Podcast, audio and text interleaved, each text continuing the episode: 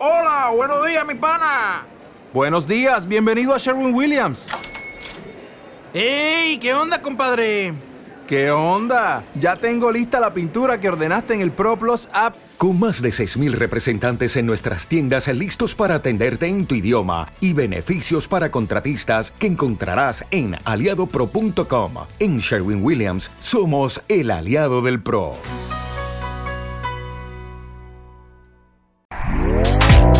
Este podcast forma parte de Evox Originals.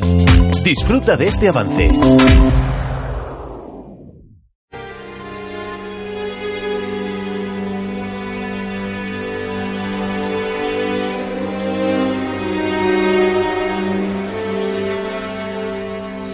Sí, ya que nada es del todo nuevo, ¿eh? que siempre hay una raíz, una base, pues ¿por qué no vamos con otras presencias magnas y sobrenaturales también, claro? Cariátides, esculturas, diosas de piedra. En el fondo son la aproximación de lo extraño cuando viene a vernos y con un raro poder. Mircea Eliade, el gran estudioso de religiones comparadas, decía hierofanos, hierofanía, cuando lo sagrado se manifiesta, y lo sagrado es muy amplio, es lo ultrahumano, que llega y hace muy pequeño el que lo ve. Es la sensación que tienen las personas que se encuentran con lo raro, ¿no? Con lo inusual. Bueno, hace poco releí yo algunas obras de Emilio del Río, un sabio que ha logrado conjuntar el conocimiento de lo clásico con cuestiones que usted y yo entendemos, ¿eh? directamente, sin palabras extraños, sin una erudición que cansa, al revés, porque todo esto es como un cuento, como un gran cuento, el de nuestra historia. Y verán, en la época clásica, Grecia y Roma, nuestros padres, existían apariciones sobrenaturales, espectros, cronistas, investigadores, eh, testigos perplejos. O sea, todo lo que contamos en cuarto milenio de muchos casos, como esta noche, se produce con los nombres y apellidos de los más grandes de la historia. Y esto me parece que es un gran tema. No es sencillo, no, pero vamos a lograr que sean unos minutos apasionantes. Estoy seguro, van a verlo.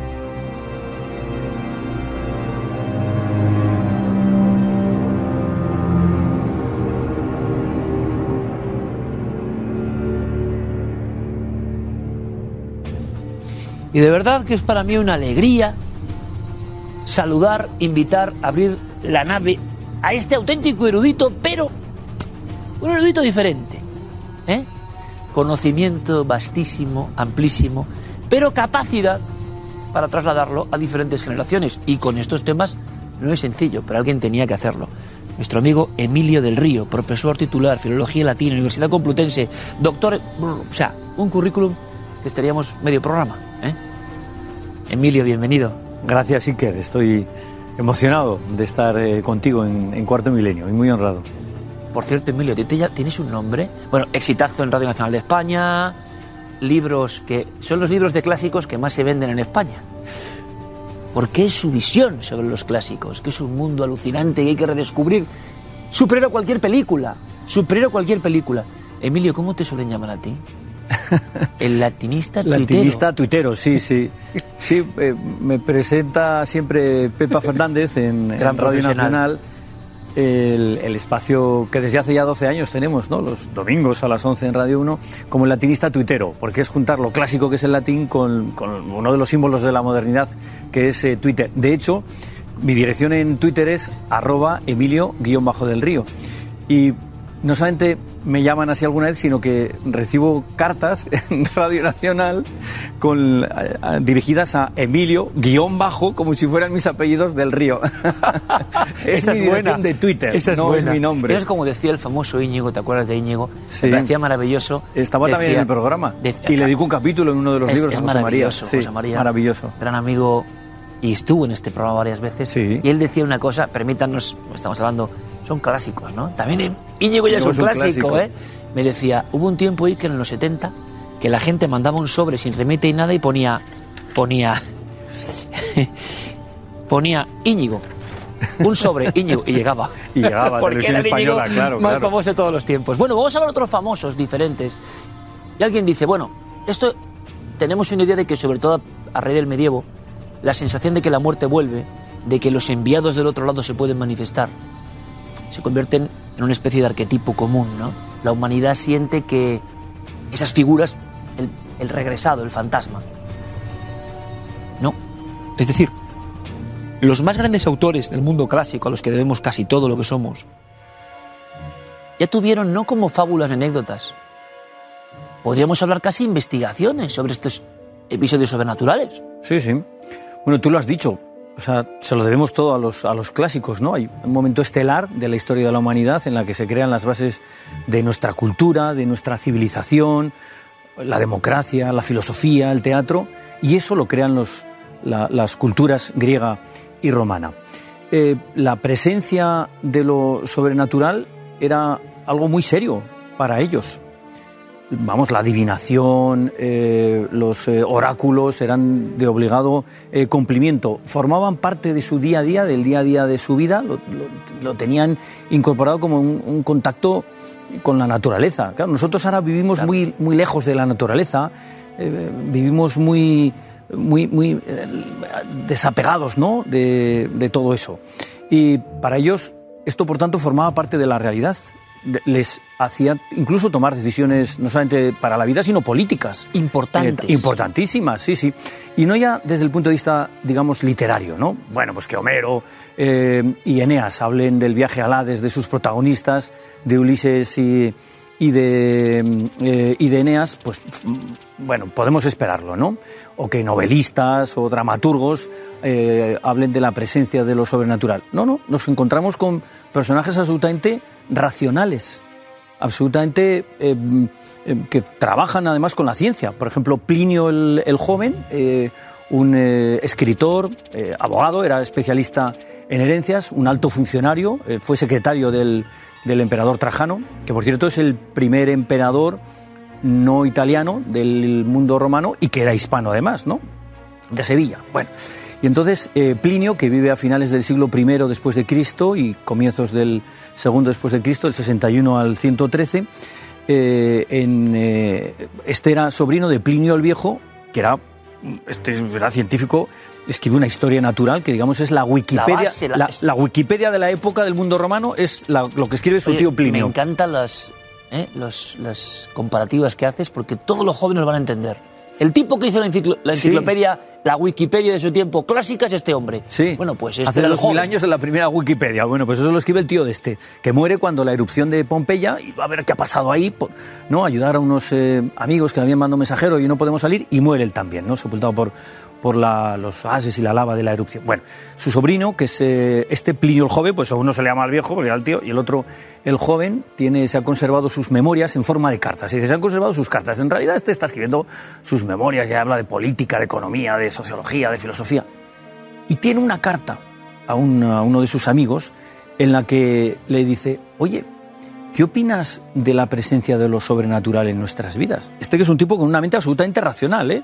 No es, insisto, no es un novelista, no es un dramaturgo, no es un poeta que imagina otros mundos. Escribe sobre la realidad y dice, oye, ¿qué opinas sobre la presencia de lo sobrenatural?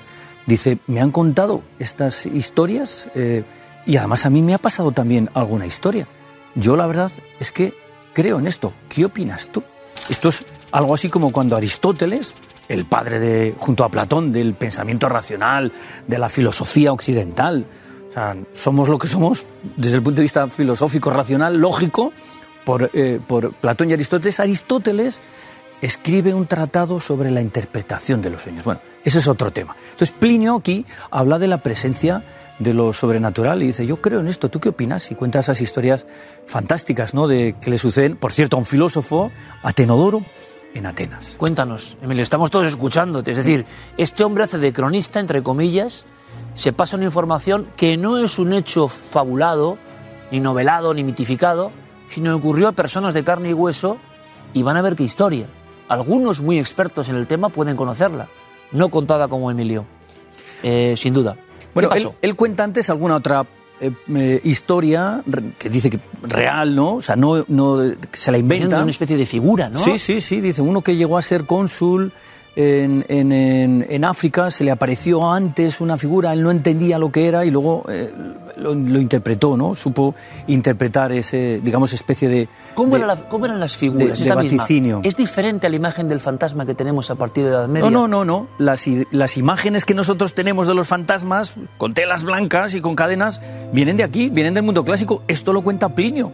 Bueno, entonces él cuenta una historia previa. Y, y, y cuenta un- esta historia que además dice él, hablamos latín sin darnos cuenta, ¿no? Es lo que yo defiendo siempre, ¿no? Eh, porque dice, es una historia terribilis, o sea, terrible, decimos nosotros, claro, sí. Dice, ah, le sucede a este filósofo que va a Atenas y, y ve el, el cartel de se alquila. Esto es fantástico porque ahora vemos carteles de se alquila o se vende. Bueno, en esto también somos como los eh, grecolatinos, Y ¿no? empieza como la típica historia de Casa Encantada, Sí, no es por nada. sí, Se sí. alquila por algo, ¿no? No la querían. Claro, claro. Entonces di- dice que escuchado el precio, dice auditio pretio, es que es casi eh, español, dice, ¿y por qué es tan barato este alquiler? Le llama la atención, ¿no? Porque claro, las- los alquileres en las grandes ciudades eran más caros que, que en una ciudad de provincias, por, por cierto, provincia, palabra eh, latina, o que, o que en un pueblo, ¿no? Y dice, ¿y por qué es tan barato? Y entonces... el, el exceso bajo precio es la eterna historia que se ha repetido en estas casas siempre, Emilio. Siempre, siempre, O sea, siempre. nuestros amigos estaban diciendo, está contándonos una película, pero No, esto no, es no, pura realidad, antiquísima. Y entonces le, le- le cuentan eh, la, la historia, ¿no? Dice, es que aquí habita un fantasma. Lo puedo contar yo, pero mejor vamos a escuchar a Plinio eh, cuando lo cuenta él. Dice, en medio del silencio de la noche se oía un ruido, y si prestabas atención, primero se escuchaba el estrépito de unas cadenas a lo lejos, y luego ya muy cerca.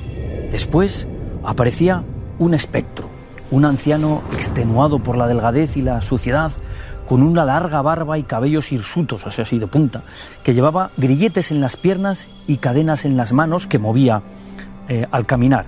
Por ello, los ocupantes de la casa pasaban en vela a causa del miedo unas noches terribles y siniestras. La falta de sueño conducía a la enfermedad y al crecer el miedo a la muerte. Pues incluso durante el día, aunque el espectro se había marchado, su imagen permanecía en las pupilas y el temor permanecía. ¿Te está gustando lo que escuchas? Este podcast forma parte de Evox Originals y puedes escucharlo completo y gratis desde la aplicación de Evox. Instálala desde tu store y suscríbete a él para no perderte ningún episodio.